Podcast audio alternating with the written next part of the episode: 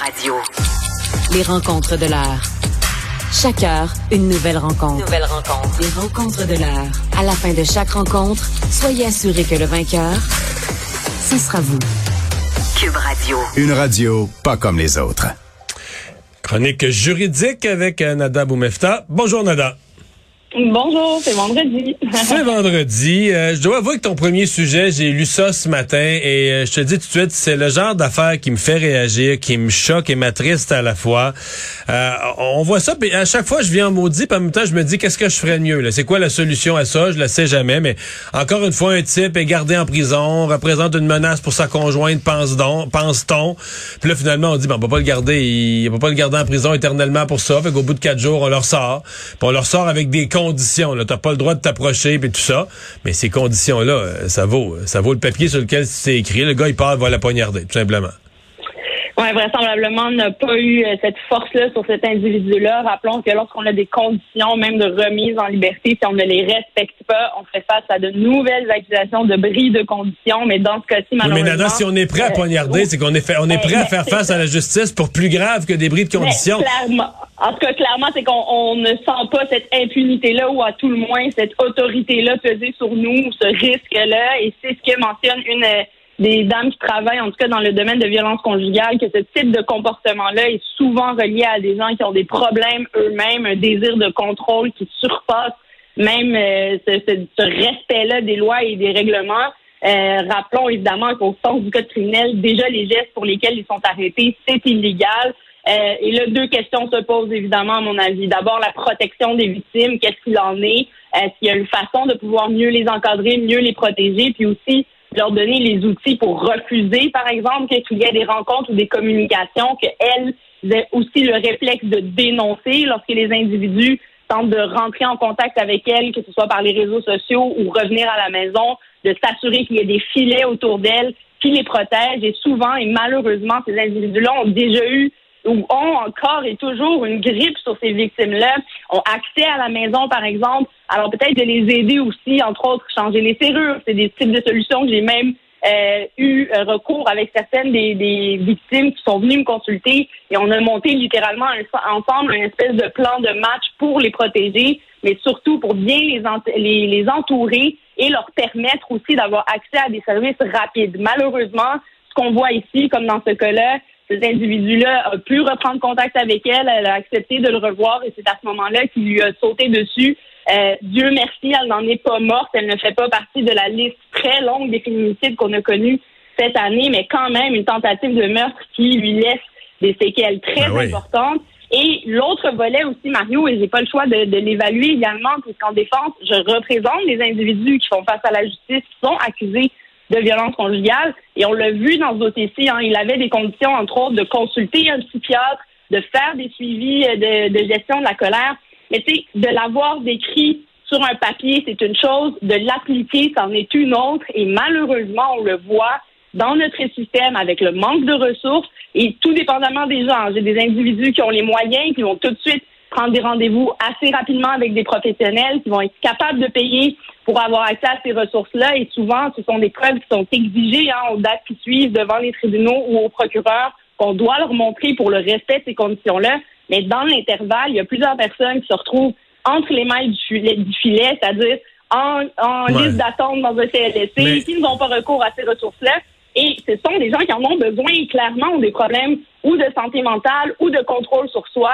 Et c'est ce qui a mené, qui est aussi la source de tout ça. Il ne faut pas non plus démoniser euh, les gens qui sont accusés en, justement voulant tout simplement les incarcérer puis les garder détenus. Euh, non, mais le problème, je, je, comprends, mais parce que le problème que, que je vois toujours, c'est que l'individu qui reçoit là, ce, cet article, dont j'oublie toujours le numéro, là, mais qui dit tu ne peux pas t'approcher en dedans, tu dois garder la paix, tu peux pas t'approcher en dedans de tel rayon là, de ton ex-conjointe, et tout ça, ça, ça va décourager le gars là, qui est en maudit parce qu'il a gardé le creuset, puis qui voulait aller chercher le creuset parce que lui aime ça se faire un bon ragoût.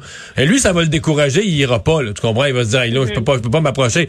Mais celui qui va aller la poignarder, ben lui, il va y aller pareil parce qu'il est comme, il est enragé, il est prêt à faire face à des fait que, dans toutes les accusations auprès, auxquelles il est prêt à faire face, ben, je veux dire, d'avoir, euh, de pas avoir obtempéré aux directives d'un juge, c'est la dernière là. Ça, ben, il est, évident, par contre, Mario, que c'est assorti de nouvelles accusations. Il n'y a pas que des bris de conditions du fait qu'il est communiqué avec la personne. Quand ça va de l'avant, et surtout dans ce cas-là, par exemple, il est accusé aujourd'hui de tentative de meurtre, et probablement devra, euh, on devra lui imposer des conditions beaucoup plus strictes s'il désire recouvrir sa liberté. Et pour les autres cas, malheureusement, où il, où il y a eu décès des victimes, on parle quand même d'accusations de meurtre euh, qui sont très sévères et donc euh, des accusations les plus sérieuses au sens du code criminel. Quand tu parles d'accusations de, de, bris, euh, c'est souvent 141 du code criminel qui suit les bris de hmm. conditions, mais les conditions en tant que telles qu'on énumère, ben, ce sont des conditions qui peuvent aussi être malléables et donc qui se négocient ou se discutent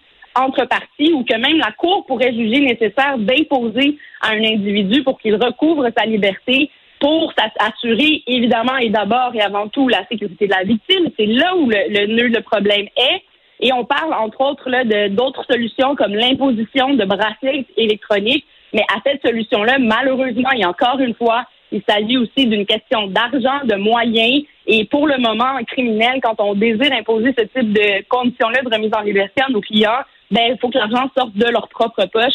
Et c'est pas le cas de tous qui ont les moyens euh, de se payer ça pour euh, recouvrir la liberté. Mais peut-être que dans les cas de violence conjugale, devrait-on l'imposer euh, pour s'assurer justement que des féminicides comme ça n'aient plus lieu chez nous au Québec. Parlons, euh, Nada, d'adolescentes qui sont tombées dans les euh, griffes d'un proxénète, qui ont raconté leur histoire, les, nombreux euh, dommages que cette histoire-là leur a, leur a fait subir, et aussi le rôle de la conjointe du proxénète, qui est à la fois qui, fait, qui est complice. C'est quand même intéressant parce que aussi, en quelque sorte, les, les victimes aussi du proxénète, mais devient complice par le fait même. C'est un dossier particulier un dossier assez particulier. Déjà, les accusations de proxénétisme, là, on en a vu de plus en plus dans les dernières années. Euh, les procureurs ont été capables d'aller chercher plus de preuves, les enquêteurs également.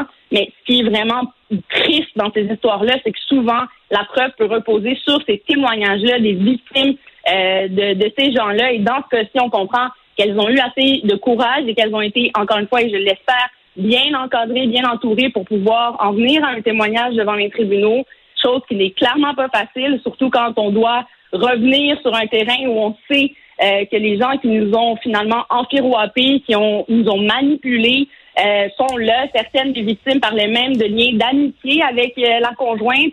Puis elle semblait pas trop comprendre le subterfuge, mais à un certain moment donné, lorsque la preuve démontre qu'on sait qu'il y avait des sources d'argent suite à des gestes de sexuels de prostitution, ben, certainement et malheureusement la preuve devient assez forte pour qu'on soit accusé de complicité.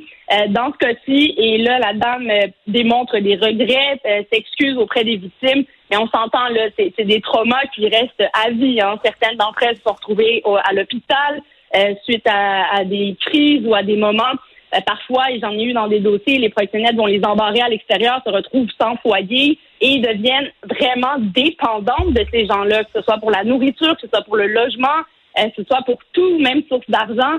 Alors, et c'est souvent ça le leur. Hein. On, leur on leur vend ça comme un rêve euh, avec tout ce qu'on voit et malheureusement beaucoup en Ontario, à Toronto, des voyages, euh, des filles qui voient la luxure beaucoup et qui pensent pouvoir se sortir. Malheureusement, certaines font euh, beaucoup de foyers d'accueil ou de maisons de transition, de réhabilitation et qui se retrouvent dans, dans ces milieux-là où malheureusement euh, se retrouvent prises dans cet engrenage-là. Et ce qu'on voit dans cette situation-là, et on verra en la sentence qui sera imposée, L'autre élément qui, qui peut jouer, c'est évidemment l'âge des victimes. Lorsqu'on parle de victimes qui sont mineures, il existe des peines, euh, des sentences minimales qui peuvent être imposées. Qu'on parle de complice ou non, euh, proxénétisme, c'est très large comme infraction. À partir du moment où on, on s'est impliqué, que ce soit même via le transport de ces personnes-là et qu'on a reçu de l'argent euh, qui vient de cette criminalité-là, ben, on peut se voir accusé de, de proxénétisme.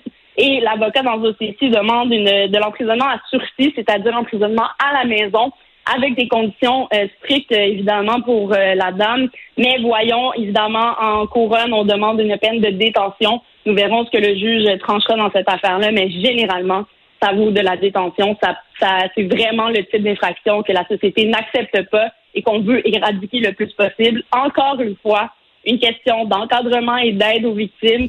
Surtout, surtout, surtout, dans le cadre de présentation de la preuve devant les tribunaux.